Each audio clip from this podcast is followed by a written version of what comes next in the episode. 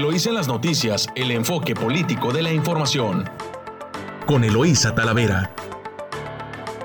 Eloísa en las noticias.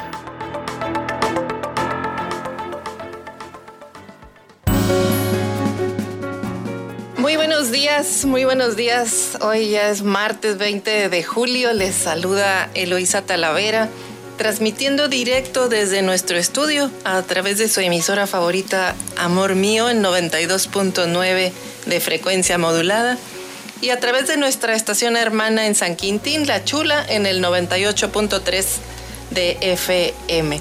Saludo a quienes nos escuchan a lo largo de la costa del Pacífico. Saludos a Tijuana, a Rosarito, Ensenada y San Quintín. También saludo a quien me acompaña esta mañana en controles, Camila, buenos días, y a Yadira en San Quintín. Eh, pues bastante información, amanecimos hoy mucha información, distintos temas que vamos a, a compartir el día, el día de hoy.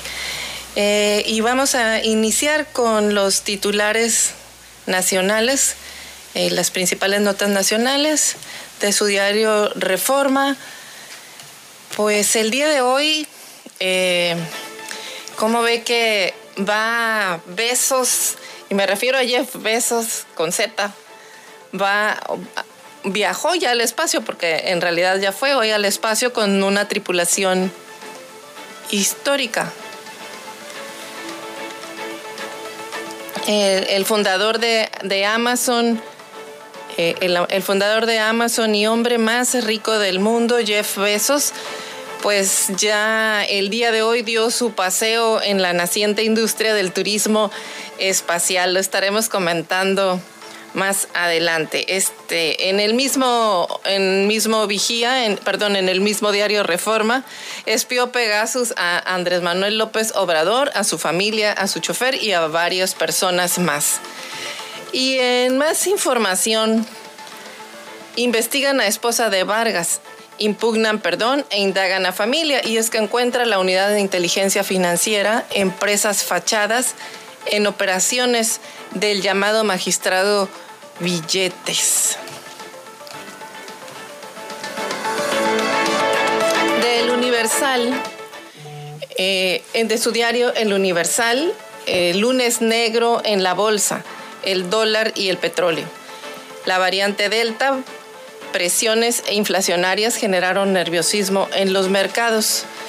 Y es que la incertidumbre y el nerviosismo volvieron a apoderarse de los mercados financieros globales eh, ante el aumento de la variante Delta de COVID y las presiones inflacionarias, pues generaron un lunes negro para el tipo de cambio, eh, para las bolsas de valores y los precios del petróleo. De la jornada, el primer interino de Haití entregará el poder a rival, así se titula. Y también de la jornada a la familia de López Obrador eh, fue blanco del espionaje Pegasus eh, por parte del gobierno del presidente Peña Nieto. De su diario Milenio, la mitad de las alcaldías con mayor violencia a control de Morena. Y es que hay un informe, hay un reporte de la Secretaría de Seguridad eh, en donde aparece las 50 ciudades más violentas de, México. Ahí estaremos eh, hablando también de que aquí en Baja California no cantamos mal las rancheras. Eh, pero sí, pues cunden los homicidios en Baja California, en Colima, en Sonora, Guerrero y Zacatecas y pues la mitad de alcaldías con mayor violencia pasa, están en control de Morena en Ciudad de México. De su diario Excelsior, 50 municipios del país los más violentos. De su diario El Financiero, la recuperación de la economía se debilita. Anticipa el INEGI una caída en la producción industrial de 0.7% mensual de su diario El Economista, variante Delta le quita la sonrisa a los mercados en Estados Unidos, Europa y México. pues acciones en bolsa de empresas relacionadas con viajes y turismo son las principales afectadas en ambos lados del Atlántico.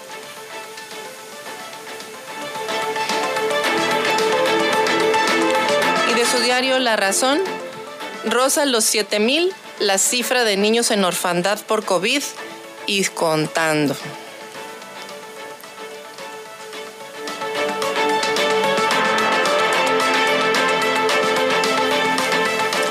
Apuesta regionalista, el gobernador de Jalisco y el mandatario electo de Nuevo León, emanados de Movimiento Ciudadano, han manifestado su intención de priorizar el bien de sus estados por sobre todo lo demás, un discurso que no solamente los posicionó como un nuevo eje de la oposición, sino que también les permitió acercarse a la administración federal del presidente Andrés Manuel López Obrador. Ese es el titular de su reporte, de reporte Índigo. Y en el tema, en la crónica, se echan la bolita sobre paradero de 19 millones de vacunas. Salud dice que están en la empresa Birmex y esta empresa pues desconoce de qué le están hablando. Del Sol de México ahorcan al Instituto de Energías Limpias. La situación es difícil, endeble y precaria en el INEEL. Están en riesgo 860 trabajadores, pues no tienen para pagar salarios. Y el Heraldo de México Siguen en el outsourcing 75% de empresas. Solamente un millón de trabajadores han sido integrados a las plantillas laborales de manera formal. Faltan todavía 3 millones.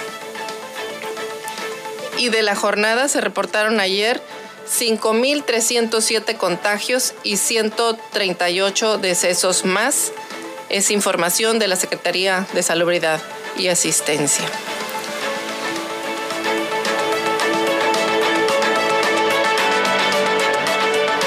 Información general también de diarios, diarios nacionales en donde aparece el Estado es pues se termina el plazo para abrir frontera.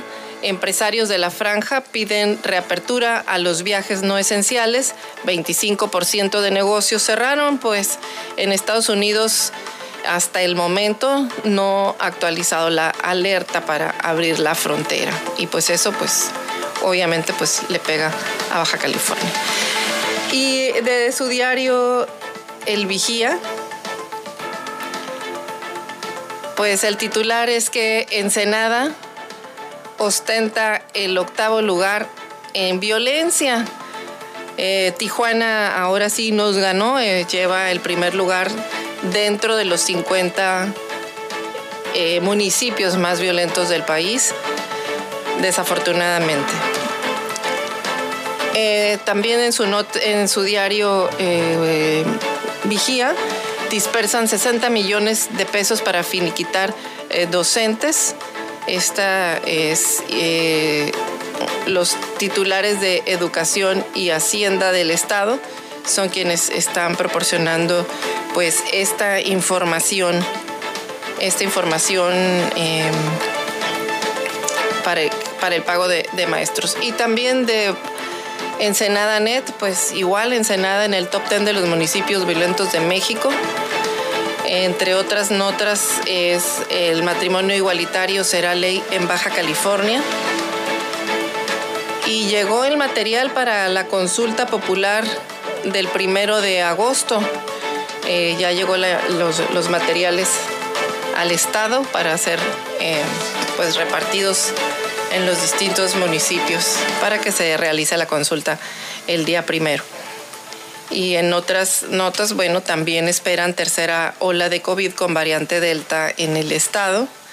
Ahí han estado pues muy pendientes, muy pendientes de, las acciones en el gobierno, en el gobierno del estado a través de la Secretaría de Salud, pues han estado pendientes eh, vacunándose todos todos los grupos etarios con, eh, al pendiente de, las, de la vacunación.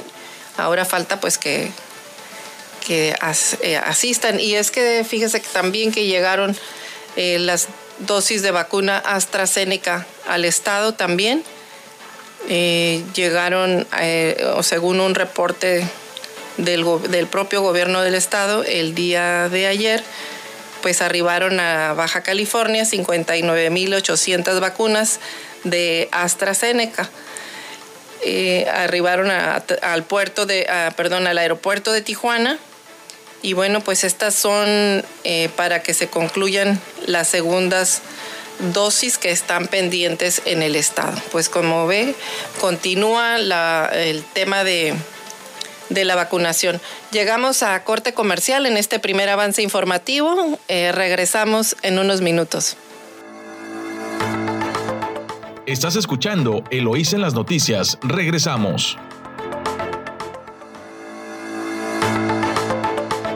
Estamos de vuelta en su noticiero Eloísa en las noticias en 929 Amor Mío, su estación favorita. Recuerde que lo, lo invitamos a que nos siga a través de nuestro portal Eloísa en las noticias.com y a través de WhatsApp en el 646 288 61 04. Ahí estamos también para que usted pueda eh, iniciar conversación eh, con nosotros.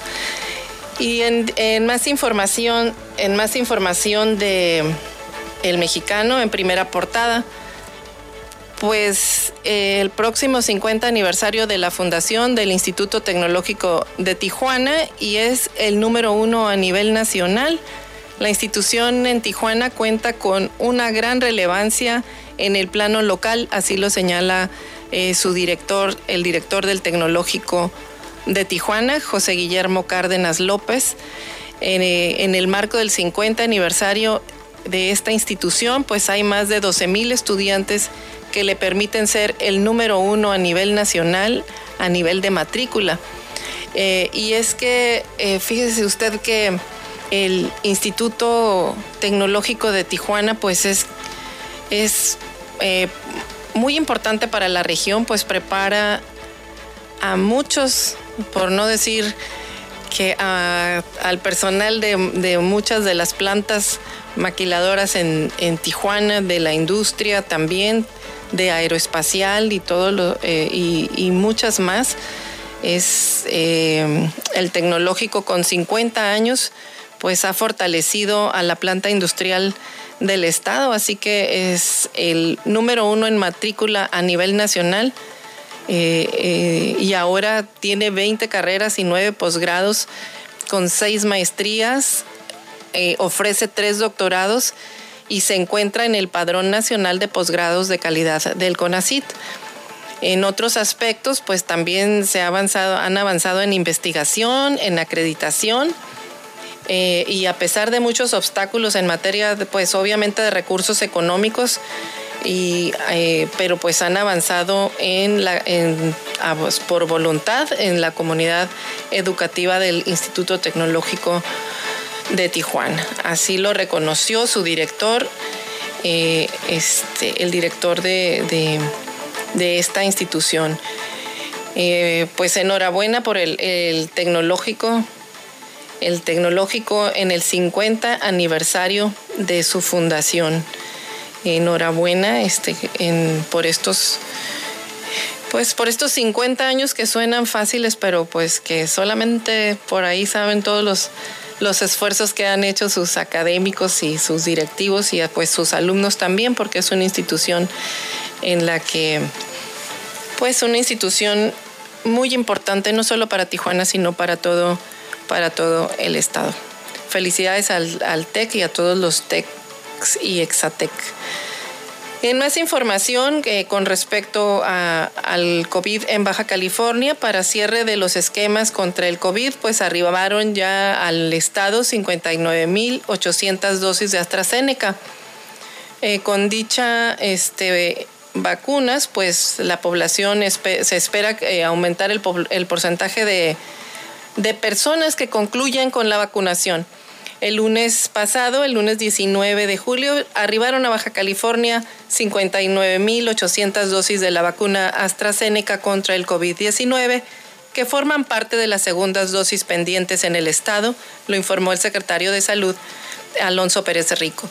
Señala que hasta el momento el porcentaje de los esquemas completos permanecen en 72.6%, mientras que el próximo 25 de julio pues será la fecha en que las personas con una sola dosis de Pfizer eh, tendrán, eh, caerán en inoportunidad. Pérez Rico reportó que la disminución de casos activos de COVID al llegar a 368, de los cuales 133 están en Mexicali, eh, que vuelve a ser primer lugar estatal, y 131 en Tijuana, que además es el municipio con menor incidencia por 100 mil habitantes. Asimismo, informó que en ese total hay 58 hospitalizados, 29 personas intubadas, ninguna de ellas con esquema completo de vacunación. Eh, el, secretario de Relaciones Exteriores a la fecha también es eh, no ha confirmado la apertura de la frontera, con 8.690 fallecidos por la pandemia en, total de, en un total de 51.628 contagiados, que es la tasa de letalidad en Baja, la tasa de letalidad en Baja California es de 16.8%, y a su vez el promedio de decesos diarios entre marzo de 2020 y, la, y a la actualidad es de 17.4%.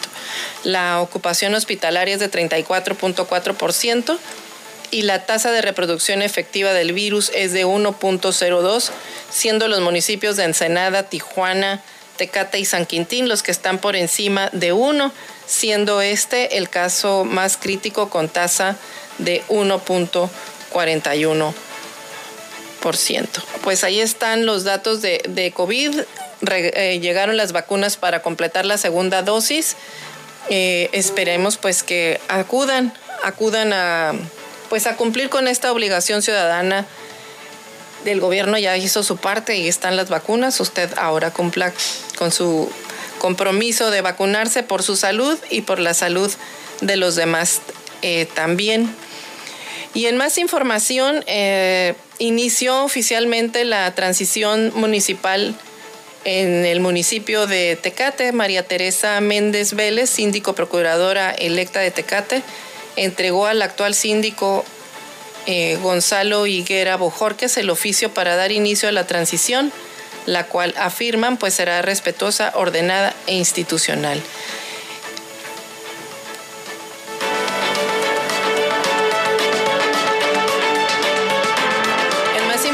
estatal también de su diario El Mexicano promueven control animal, eh, la esterilización eh, de mascotas. Con esta medida se busca proteger los derechos de los animales y evitar problemas de salud y seguridad, porque también las mascotas pues tienen derechos y es obligación de la autoridad como de los dueños darles una calidad de vida. El Departamento de Control Animal pues invita a la población a esterilizar a sus mascotas eh, hembras como machos para evitar la proliferación de animales en las calles, pues representan un problema serio para la salud y para la seguridad. Pues ahí están eh, las, eh, los llamados de la autoridad y las campañas para que se acuda a esterilizar a las mascotas y pues evitar sí el sufrimiento porque luego pues nacen los animalitos y quedan por ahí los animalitos quedan a la, a la, a la, a la, interperie, como dicen, a la buena de, de alguien que los pudiera adoptar, pero pues muchas veces no ocurre. Así que si tiene mascotas, acuda a que las esterilicen en las campañas que van a iniciar ya. En más información, en, en, Ensenada, Tijuana y Rosarito arranca redondeo en beneficio de la Casa Hogar del Anciano. La Casa Hogar del Anciano dio a conocer de que desde el pasado 6 de julio inició la campaña de redondeo por parte de las tiendas de, tiendas de, autoservicio que concluirán el 4 de octubre de este año. En la directora general de la Casa Hogar, que participan 86 sucursales de esta empresa en Tijuana, en Rosarito y Ensenada, eh, pues en apoyo a la Casa Hogar del anciano en la que ellos, para que ellos puedan seguir proporcionando cuidado y asistencia y buena calidad de vida a 49 abuelitos residentes de esta institución. Pues ahí está para que apoyemos al, asilo de ancianos en, en Ensenada. Y de más información estatal, también de su diario El Mexicano, dispondrán de 130 nuevos espacios. Eh, prepara la Universidad Autónoma de Baja California nuevas instalaciones. Así que con modificación, la universidad beneficiará a alumnos de diversas ramas de salud. El lunes 19 de junio dio inicio la preparación del antiguo Centro de Gobierno del Estado en el municipio de Tijuana, que se convertirá en el Centro Universitario de Educación en Salud.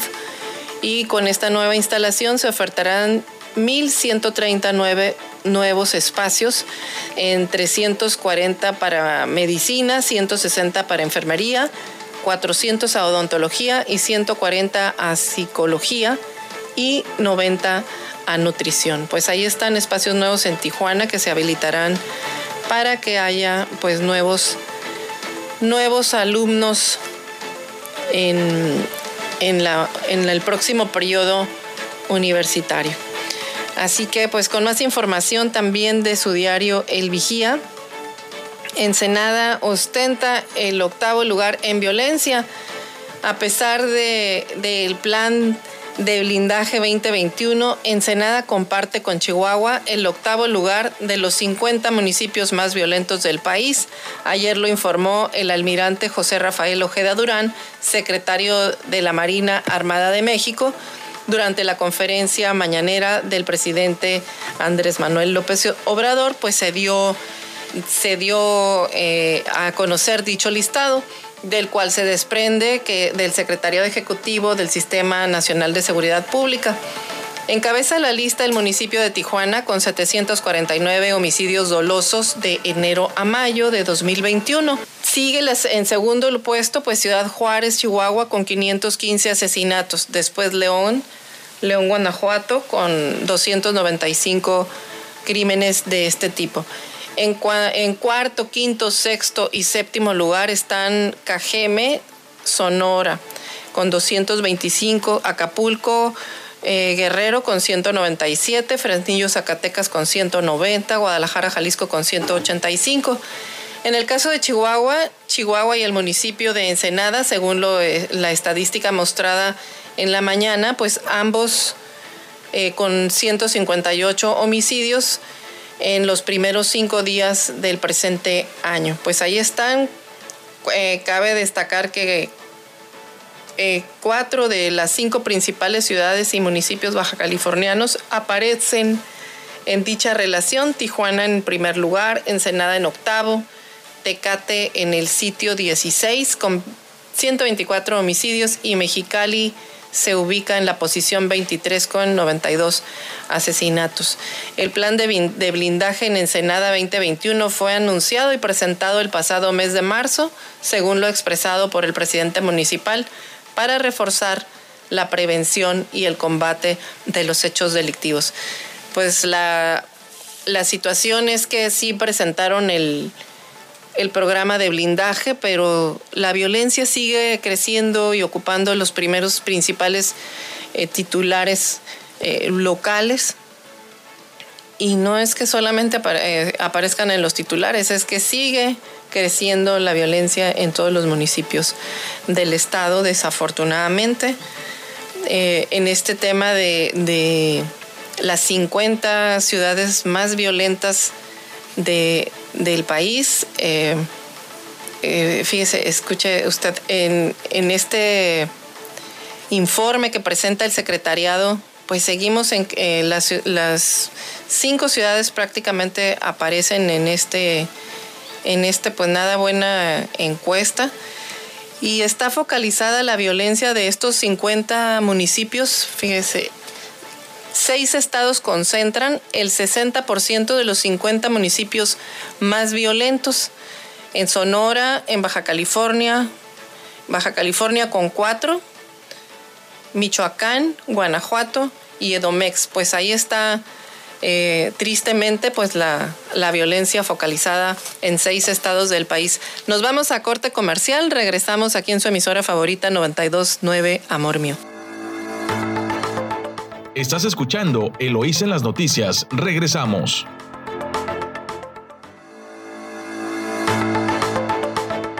Estamos de regreso en su noticiero Lo hice en las noticias aquí en 92.9 Amor Mío y en La Chula en San Quintín en 98.3 de frecuencia modulada. Recuerde que puede seguirnos a través de nuestro portal eloisenlasnoticias.com y a través del número de WhatsApp 646 288 6104. Bueno, continuamos con información local y de Ensenada avanza demolición de Puente El Gallo. En las siguientes, eh, hace dos semanas eh, inició la demolición del Puente El Gallo en Ensenada eh, para dar paso a la construcción de un moderno y, renovado nodo vial que comenzará a construirse a inicios de agosto por parte pues de una empresa que ganó la licitación, que fue ganadora de la licitación con un presupuesto de alrededor de 166 millones de pesos. Eh, todo esto eh, ya pues las imágenes que aparecen pues ya demolieron la obra, están levantando los escombros y una vez que quede todo limpio pues ahora empezarán la construcción de la obra que mencionan que es de cuatro etapas. La primera es señalamiento, la segunda demolición de la estructura existente que ya están pues eh, prácticamente terminando la parte de demolición y limpieza del sitio.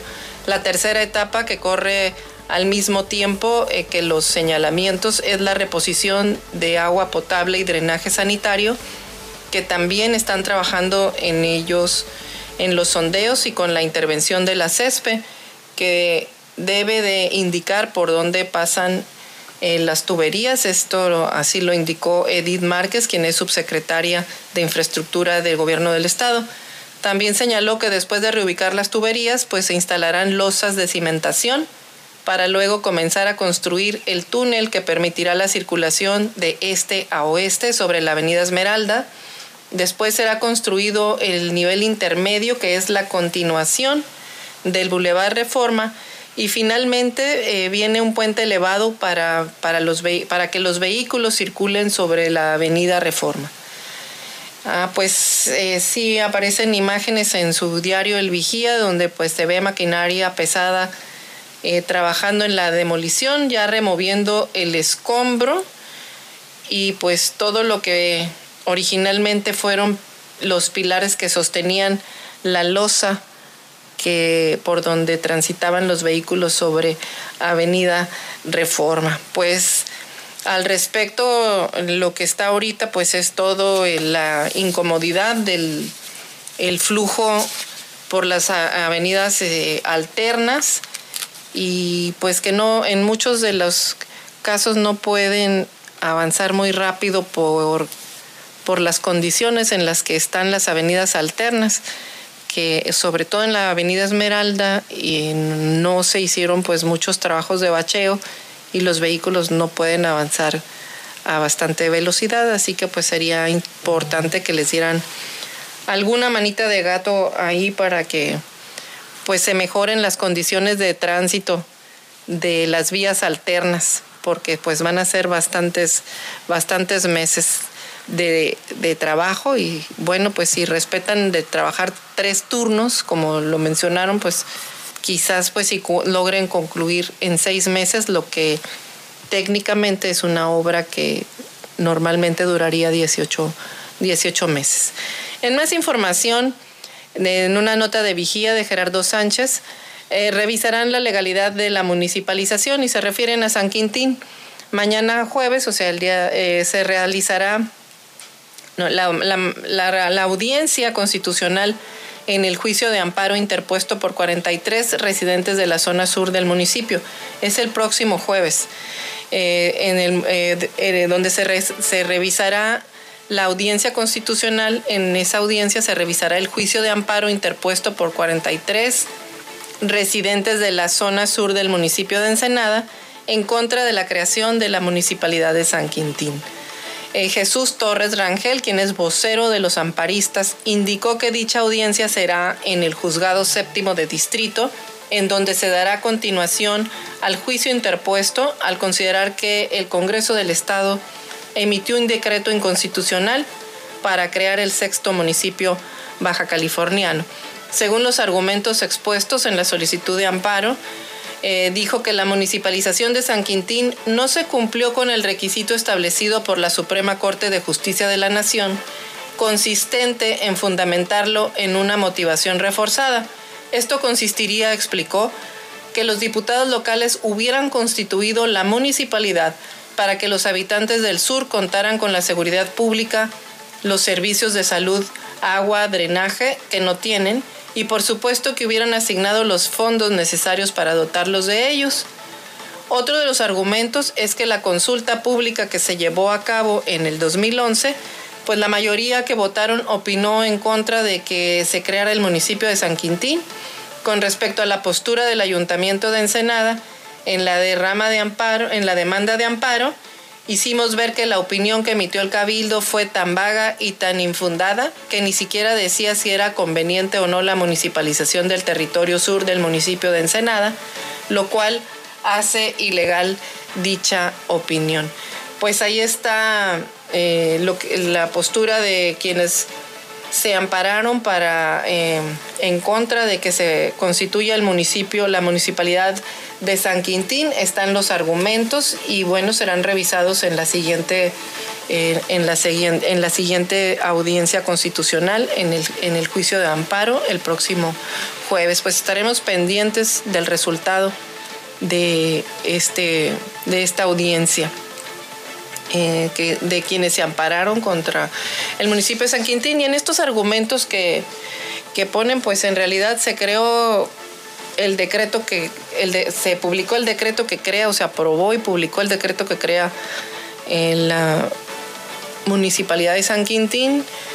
Sí pusieron al Consejo Municipal Fundacional, pero no hay un presupuesto para atender las necesidades de San Quintín. Eh, eso es, ese es un hecho. Así que bueno, vamos a ver cuál es la, postura de, este, pues de este, de, en esta audiencia por parte de, quienes van a, resolver el tema.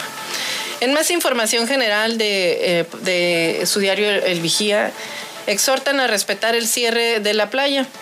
El presidente municipal hizo un enérgico llamado de atención a quienes desacatan la indicación de mantenerse fuera de Playa Hermosa debido a los altos niveles de contaminación. El primer edil destacó que pese a la difusión realizada en las páginas institucionales del gobierno de Ensenada y el apoyo brindado por medios de comunicación, pues un gran número de ensenadenses fueron omisos de la, de la prohibición de ingresar a esta playa que registra pues un elevado número de enterococos por muestra de agua. Y es que precisó que la Comisión Estatal contra Riesgos Sanitarios, la COEPRIS, pues informó que los muestreos que arrojaron en la playa pues, que estaba altamente contaminada y se instó a la comunidad a no ingresar y a evitar riesgos de salud pues aquí considero que se quedan cortos en, cuanto a la difusión de esta información. Eh, quizás deba de haber más presencia de autoridades en, la playa y fortalecer pues las banderas rojas que indican que, que, no, que no deben de o de que es una playa peligrosa. El tema de las banderas es que a veces los ponen por, por las corrientes fuertes que hay y que pues ponen en alerta a los bañistas, pero no se sabe en esta ocasión pues si es por las corrientes marítimas y, no por y no como en esta ocasión que es este por los altos niveles de contaminación, quizás haya que poner más difusión en este en, en estos temas porque pues pocas personas son las que andan por ahí enterándose por los medios de comunicación o por el periódico. Y es más fácil y que se hacen también, este, como dicen que la Virgen les habla y no hacen caso, pero pues ahí está el llamado de la, de la presidencia. Em, en otra nota, eh, amenazaron, eh, diputados distraídos perdieron la solicitud de juicio a Marco Novelo, amenazados por un juez y luego de haber traspapelado la solicitud de juicio político contra los integrantes del Cabildo del 22 Ayuntamiento de Ensenada, los diputados locales desecharon una petición ciudadana que debieron haber investigado y atendido oportunamente. Así lo señaló Jorge Menchaca Cinesio, uno de los promotores de la solicitud de juicio político, quien explicó que la petición se hizo en abril de 2019 por integrantes pues, de la Cámara Nacional de Comercio Canaco, eh, Canaco local, colegios de abogados y otros ciudadanos preocupados por el tema de la concesión de parquímetros en la zona del centro de Ensenada. Durante eh, un periodo de dos años y dos meses, señaló Menchaca Cinesio, los legisladores primero respondieron que ya habían resuelto cuando solo se les pidió la resolución, dijeron que no la encontraron y luego explicaron que la petición de juicio político se les había traspapelado, pero tampoco la resolvían. Se tuvo, agregó el entrevistado, que interponer un recurso de amparo y fue por ello que ante la orden del juez los congresistas tuvieron que resolver en forma apresurada sobre el caso, el cual según los legisladores no tenían elementos suficientes para ser procedente.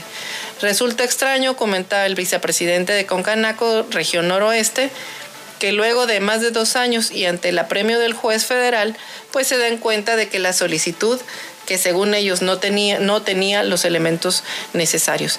En el supuesto de que fuera cierto, menciona Menchaca Cinesio, pues era labor del Congreso del Estado buscar la información suficiente para sustentar la petición pero es muy difícil, eh, es muy difícil hacerlo en un caso que se encuentra traspapelado y que solo se atendió por ser eh, bajo la amenaza de ser sancionados si no lo hacían, pues porque tenían eh, pues muchos meses sin haberlo resuelto. Así este, concluyó con la entrevista Menchaca Cinesio. Pues mal por el, el Congreso.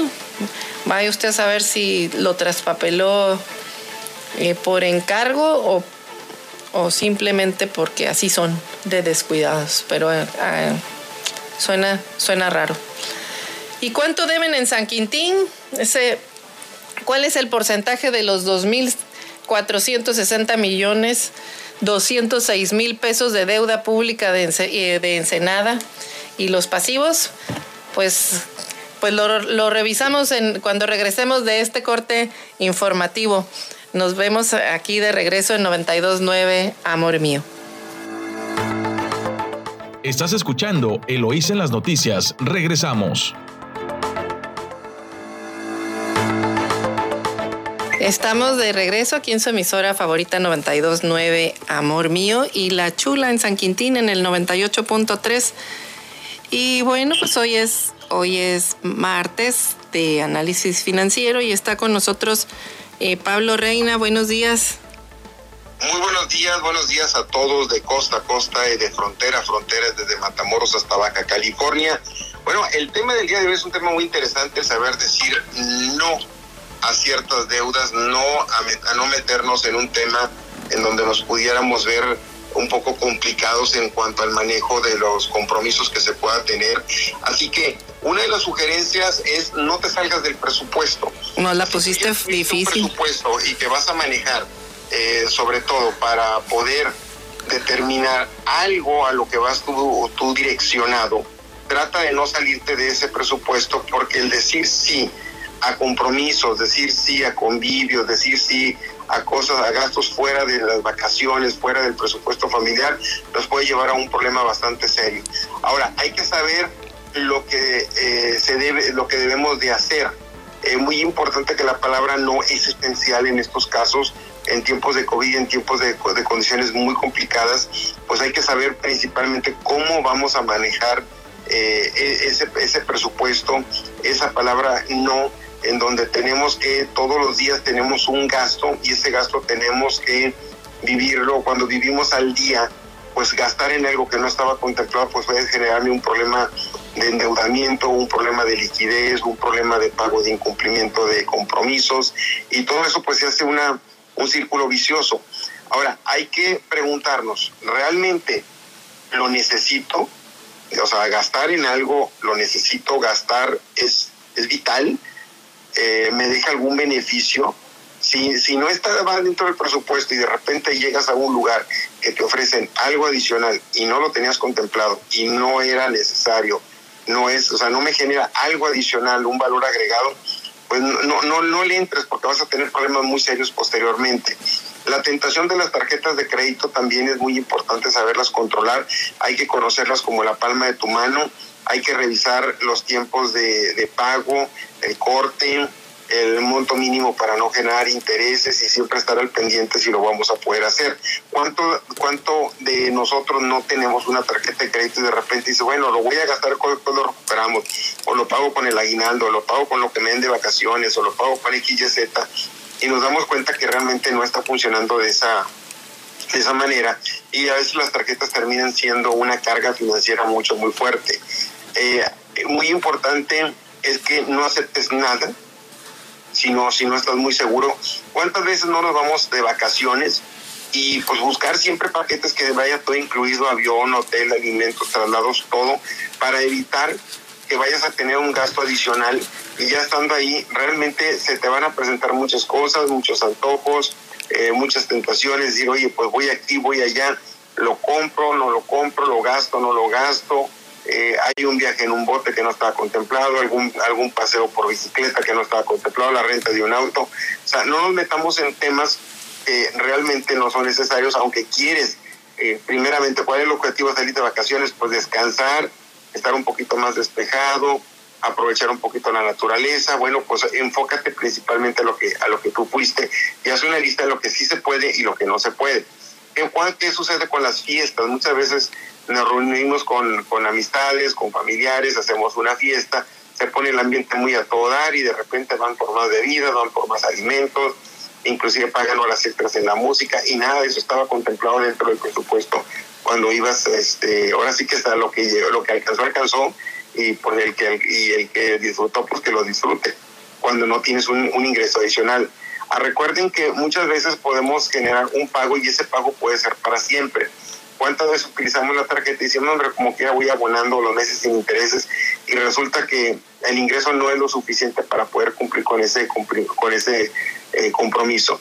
Igual hay que decirle no a las inversiones, pero ojo, no cualquier tipo de inversión. ¿Cuántas veces no se acerca alguien y te dice, oye, vamos a invertir en un negocio, es muy rentable, es garantizado? Nadie garantiza que un negocio va a ser 100% rentable y la recomendación principal es que si no conoces el tema, no sabes de qué se trata y la persona te está invitando porque cree que va a funcionar, créeme que nos vamos a meter en un lío económico bastante fuerte.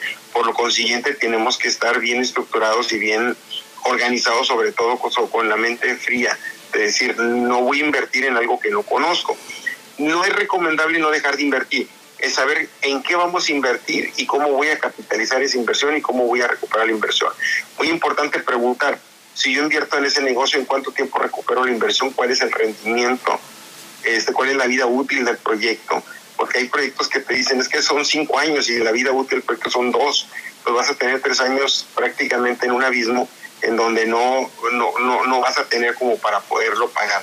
Así que la palabra no sobre todo para gastar, para invertir o para utilizar las tarjetas, tiene que estar bien, bien posicionado. Igual, en estas semanas te van a estar hablando para decirte, tiene una línea de crédito autorizada, si no la necesitas, no la requieres y no tienes con qué pagarla, compañeros, no le entre, porque va a ser muy complicado después resolver ese problema. Pues no la pones nada fácil. No, no, no, no. El no es una palabra, el no no está tan fácil de decirle no. No, eh, imagínate una, te voy a platicar una anécdota, una vez una persona fue al cajero y de repente le dijeron tienes un crédito autorizado de 15 mil pesos, solo tienes que decir acepta. Y dijo, yo no, pues acepté. Resulta que se le descargaron el, el dinero y de repente empieza a observar que le están haciendo cobro de interés, cobro de manejo de cuenta, eh, utilización de la plataforma. Y dice, supérame, es que a mí no me dijeron que me costaba. O sea, cuesta, y que te presten dinero cuesta, y tiene un costo. Y no revisaron el costo anual. Y la persona pues empieza a ver que no le empieza a gastar, empieza, empezó a, a gastar ese dinero y luego con lo que ingresaba no tenía forma de pagarlo. Y resulta que le empiezan a descontar, por ponerte un ejemplo, alrededor de mil pesos eh, mensuales y va con la señora, la persona de recursos humanos y dice, oye, cancélame la deuda, cámbiame del banco, ya no me cobres, no me descuentes. Y la gente de recursos humanos dice, es que nosotros no te estamos descontando. Esa es una situación con el banco. Dice, ¿y cómo le hago? No, pues déjame acertarte una tarjeta adicional de nómina para que te deposite yo en otra nómina y eso poderlo pagando como puedas. Y pues la persona se le olvidó y de ser 15 mil se fue una, una bola de nieve de casi alrededor de 40, 50 mil pesos porque dejó de pagar intereses sobre intereses, moratorios, cargos financieros, o sea, se hizo todo un problema por no, no haber, por no saber decir no a un financiamiento que no sabía cómo lo iba a controlar. Fíjate, nada más, y sí, sí es cierto, te aparecen en los cajeros los, los créditos fáciles, pero muchas veces dices sí y tampoco te fijas a las tasas a las que te están prestando. Sí. Creo que es lo que menos atención. No, no vayan a andar como el efecto brujita, este, porque decía, decía la gente, oye, pues ya no me descuentes, que no te estoy descontando, es el banco. Bueno, avísame cuándo me vas a depositar.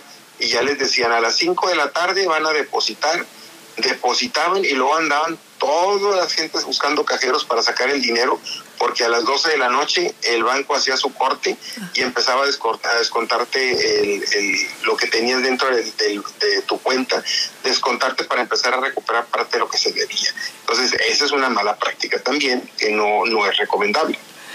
Pues no, y en estas fechas, pues pues más complicado, ya hasta los, si los mercados están sensibles, ve el lunes negro que, tu, que tuvimos en Bolsa de Valores.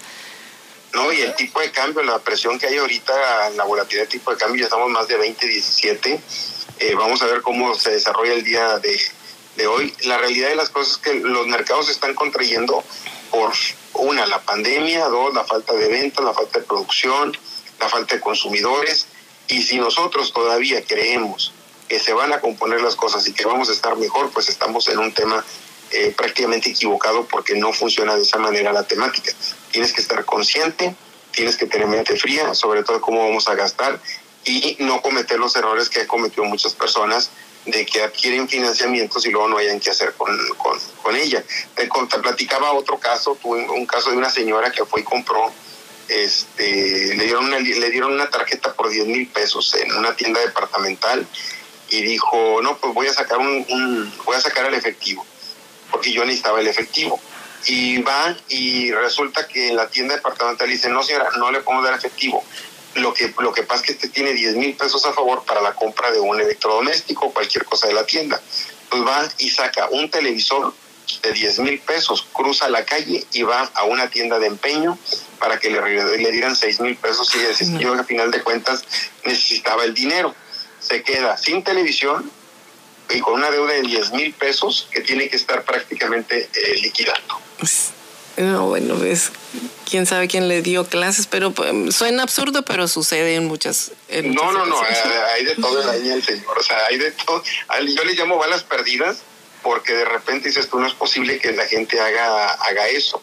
Hay gente, hay personas que utilizan las tarjetas de crédito para financiar vacaciones por ejemplo, ahora con lo, del con lo de las Olimpiadas de, Japón, muchas personas obtuvieron una tarjeta, invirtieron alrededor de 60 mil pesos en la, en la tarjeta para irse a Japón y ya después de que regresen van pagando poco a poco, eh, por lo menos este, 24 mensualidades, para que el próximo Olimpiadas o el próximo Mundial volver a sacar la misma tarjeta y volverse a financiar durante dos años para poder eh, ir a algún evento deportivo.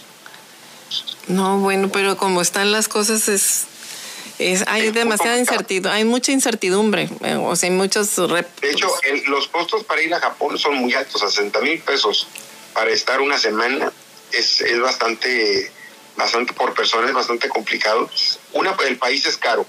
Eh, dos normalmente salen paquetes muy económicos, pero por cuestiones de pandemia. Ahora, pobre la gente que compró esos paquetes y no va a poder ir, no va a poder llegar, pero no va a poder ir a ningún evento porque está restringido por la cuestión de la, del COVID. Así es, no va a haber audiencia en los, no va a haber en los eventos. No, hasta ahorita ah. posiblemente les va a tocar algún evento al aire libre, eh, maratonistas o algo, pero va a ser todo. si tenías contemplado ir a la gimnasia, tenías contemplado a, la, albercas y cosas de esas, o al fútbol, pues nos sentimos mucho, pero no va a haber.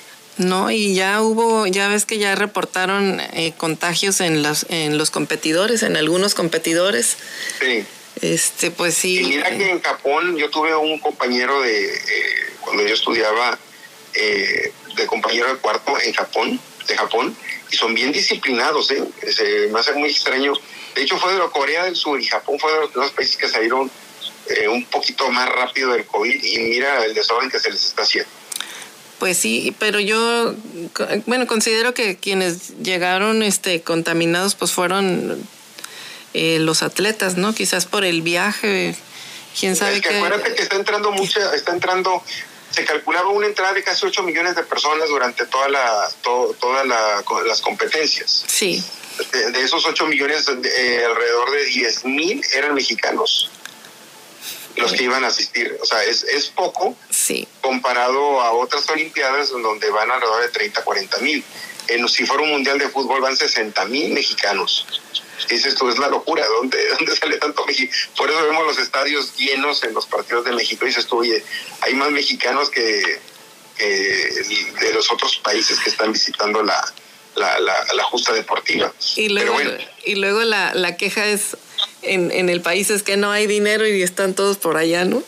no hay, no hay recursos. Pues ahí está. Me acuerdo, mucho de Argentina, que es el país con mayor crisis y también es uno de los países que salían un montón de vuelos directos a, la justa, al fútbol sobre todo. Pues eh, nos pusiste difícil el, el no, el no, Pablo. Pero pues ahí está ya el consejo financiero para, para que escuchemos todo. Acuérdense que, acuérdense que las deudas son como los matrimonios, tienes que vivir con ellos y, se, gasta igual. Ay, bueno, pues ya escuchamos a, a Pablo Reina, pies de plomos, pies de plomo en, en el tema de los presupuestos y las finanzas. Muchas gracias, Pablo. Gracias ti, saludos allá en, en Baja California. Nos vamos a, a, corte comercial, regresamos aquí en su emisora favorita 929 Amor Mío. Estás escuchando Eloís en las noticias, regresamos. Gracias por continuar escuchándonos aquí en su noticiero Eloísa en las noticias en 92.9 Amor Mío, su estación eh, favorita. Y seguimos con el tema de San Quintín. ¿Cuánto, ¿Cuánto deben en San Quintín? Y es que, eh, escuche usted, no sabemos qué porcentaje de los 2.460 millones 206 mil pesos de deuda pública y pasivos del Ayuntamiento de Ensenada le corresponden al nuevo municipio de San Quintín. El 20.4% de acuerdo al porcentaje de la población de la nueva municipalidad o el 62% considerando la extensión territorial del sexto municipio baja californiano. Pues estas dudas en torno a cuánto, cómo y a partir de cuándo se dividirán los adeudos de Ensenada y San Quintín tendrán que ser resueltas por el Congreso del Estado porque en el decreto de creación del nuevo municipio no se determinaron esas reglas ni estos procesos. Esto lo así lo indicó también el regidor Joaquín Moreno Valenzuela, quien es coordinador de la Comisión de Hacienda del Cabildo. Y explicó que en la pasada sesión pues acordaron iniciar un proceso para separar los adeudos entre ambas municipalidades, pero también se aprobó un exhorto a los integrantes del Poder Legislativo para que fijen las reglas de cómo se separarán las cuentas. Indicó que cabe mencionar que los conceptos más relevantes en los temas de deuda pública son 665 millones 156 mil pesos adeudos a, este, de deuda pública. Eh, son 665 mil 156 mil pesos. En adeudos a Iztecali por 1.219 millones 399 mil pesos. Retenciones del SAT por 388 millones 825 mil pesos y al IMSS también le deben 186 millones 825 mil pesos. Si el reparto se hiciera por porcentaje de población, a los sanquintinenses les correspondería el 20.4%, pero si fuera por un tema territorial sería del 62%, así lo explicó el edil. Puntualizó que esas dudas pues son las que tendrá que aclarar el Congreso del Estado. Eh, desafortunadamente dice el regidor que en el decreto de, de municipalización pues no se fijaron los lineamientos. Y es que este, este decreto pues lo hicieron con muchísimos errores. La verdad es de que eh, muchos temas quedaron pendientes eh, en, la, elaboración de este decreto de municipalización. Es un tema recurrente, que fue recurrente, que se estuvo discutiendo no trivialmente, sino que eh, hubo toda una comisión, una comisión en el Consejo Coordinador Empresarial también que encabeza el abogado Alfonso García Quiñones y que hizo muchas observaciones puntuales a lo largo de, de todo este proceso de municipalización que pues a todas luces fue no fue llevado de la mejor manera. Es un proceso de municipalización que en su momento se mencionó pues que violantó la ley. Eh, porque pues los diputados en un principio se habían negado a hacer una consulta ciudadana como lo mandata la ley, eh, por, eh, utilizando una que hicieron, imagínense usted, por el 2013 y bueno, pues esa consulta pues no era válida porque no había reunido el 10% de la opinión que la ley exigía. Omitieron la consulta que mandaba la ley pues por miedo a que a que resultara en contra de la municipalización, no sabemos por qué, pero seguramente ese pudiera haber sido una de las razones por las que lo hicieron. Y luego este pues sabiendo que San Quintín tenía graves problemas de falta de agua, de infraestructura para drenaje, eh, que vivía temas de inseguridad, impunidad y incluso alto índice de tuberculosis y de enfermedades gastrointestinales, pues el 60% de su población eh, está en un nivel de pobreza, vivía en un, eh, nivel de pobreza y un 20% vivía abajo de los niveles de pobreza. no fueron temas que pues no se consideraron a la hora de establecer el decreto y no se planteó como también lo están exigiendo quienes interpusieron este amparo, eh, el amparo para que no se formara la municipalidad, pues eh, que no se dejan los presupuestos y, y ahora en este tema de cuánto debe San Quintín, pues tampoco están los criterios para eh, deslindar cuáles son los, los criterios que van a seguir para decir, decir cuáles, hasta dónde es donde la deuda también se comparte, pero pues eso ocurre por no hacer las cosas las cosas bien. Y en más información también en San Quintín pues siguen los aumentos de COVID. En el nuevo municipio los casos confirmados han subido a 2.041 personas contagiadas y se desconoce si los 450 puestos sobre ruedas colocados en la zona el fin de semana pues contaron con las medidas sanitarias para evitar el incremento del virus. Eh, el secretario de, Salud ha, este, hecho un llamado y da a conocer, por ejemplo, pues las delegaciones que más casos activos tienen eh, desde Camalú hasta San Quintín, que no están siguiendo pues los protocolos adecuados de salubridad en los, en los comercios que ya se están abriendo y lo que piden es que eh, que colocan al menos eh, se colocan 450 puestos de vendedores ambulantes sin que las autoridades municipales les den a conocer las restricciones implementadas por el gobierno federal. Cabe mencionar también pues que el Consejo Municipal Fundacional no ha informado 50 con inspectores y posteriormente si llevan a cabo las recomendaciones que estaban establecidas por las autoridades estatales. Pues cada semana nos dicen este, cómo está el semáforo, qué, cuáles son las medidas que se deben de, implementar y en San Quintín pues no, no se sabe. Eh, así que pues esta es la información que existe en, San Quintín. Nos vamos a, a información eh, nacional Y en el ámbito nacional, pues arrastran 12 estados la saturación eh, carcelaria. De acuerdo al censo de INEGI, la población privada de su libertad asciende a 211.169 personas que ocupan el 9.7% de la capacidad de las, de las prisiones en el país. Esta es información de su diario Reforma. Y en los temas de inseguridad también eh, perciben inseguridad dos de, dos de cada tres habitantes eh, de las principales ciudades del país reportaron sentirse inseguros en su localidad ante la posibilidad de ser víctimas de la delincuencia. Estos son datos que arroja el INEGI, los da a conocer a través de la encuesta nacional de seguridad pública urbana correspondiente al segundo trimestre del año. INEGI informó que durante el periodo durante este periodo el 66.6% de la población de 18 años y más consideró que vivir en su ciudad es inseguro.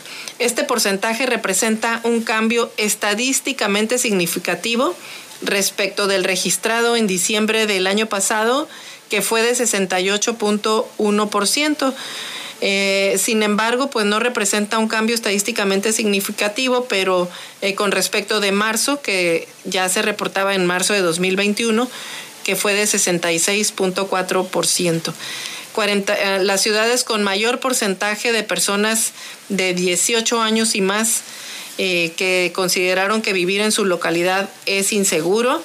Dice el INEGI que fueron Fresnillo, Zacatecas, Cancún, eh, Catepec de Morelos, Coatzacoalcos, Naucalpan de Juárez y Tonalá.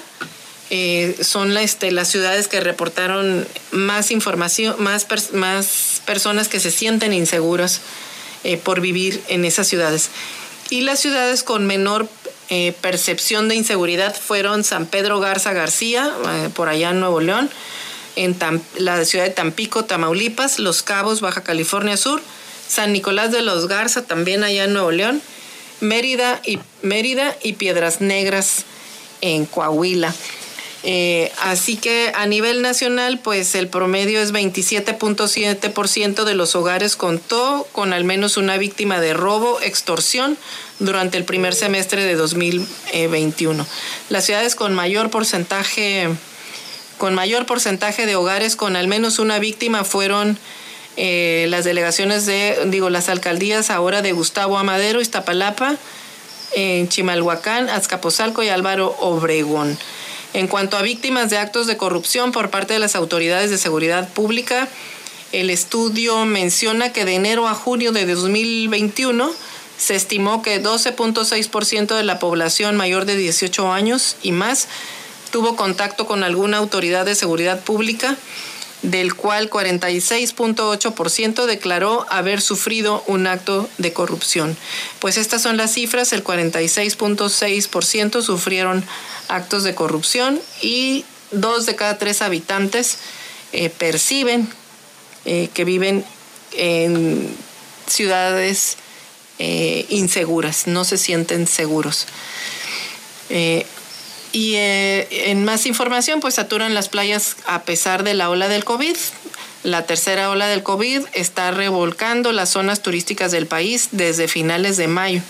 La Secretaría de Salud advirtió en aumentos acelerados de contagios, principalmente en las zonas turísticas de Cancún, Los Cabos y Acapulco. Y al domingo pasado, pues ya se reportaban 125 unidades médicas con más de 70% de ocupación y 69% 69 unidades con 70% o más eh, de camas con ventilador ocupadas. Pues ahí está el llamado también para que las personas atiendan las medidas sanitarias, sobre todo en los lugares donde pues hay concentración, eh, que no, no están poniendo el debido cuidado.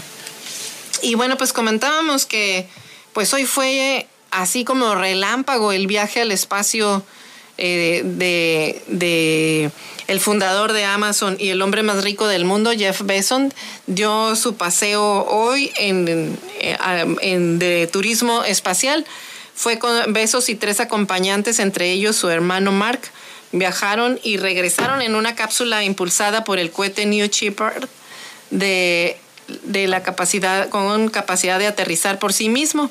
La tripulación superó los 100 kilómetros de altura en la llamada línea de Karman que divide la atmósfera del espacio exterior. El viaje duró unos 12 minutos y superó la altura de 80 kilómetros. Así que pues Richard Branson alcanzó el 11 de julio 80 eh, kilómetros y se convirtió en la persona de mayor edad en llegar al espacio. Obtuvo licencia de piloto a los 17 años y registró más de 19.600 horas de vuelo. Pues si usted es eh, multimillonario, pues ahí está el turismo espacial de cual puede ser parte. Pues muchas gracias. Llegamos al final de, este, eh, de esta emisión de noticias. Le agradecemos su atención y lo invitamos a que nos acompañe eh, pues de lunes a viernes a partir de las seis y media de la mañana en otra edición de Lo hice en las noticias. Así que hasta mañana y que la pase muy, muy bien. Que tenga buen día. Eloísa en las noticias, el enfoque político de la información. Sintonízanos todas las mañanas de lunes a viernes a las seis y media en Amor Mío 92.9 FM y La Chula 98.3 FM. Visítanos en eloísenlasnoticias.com.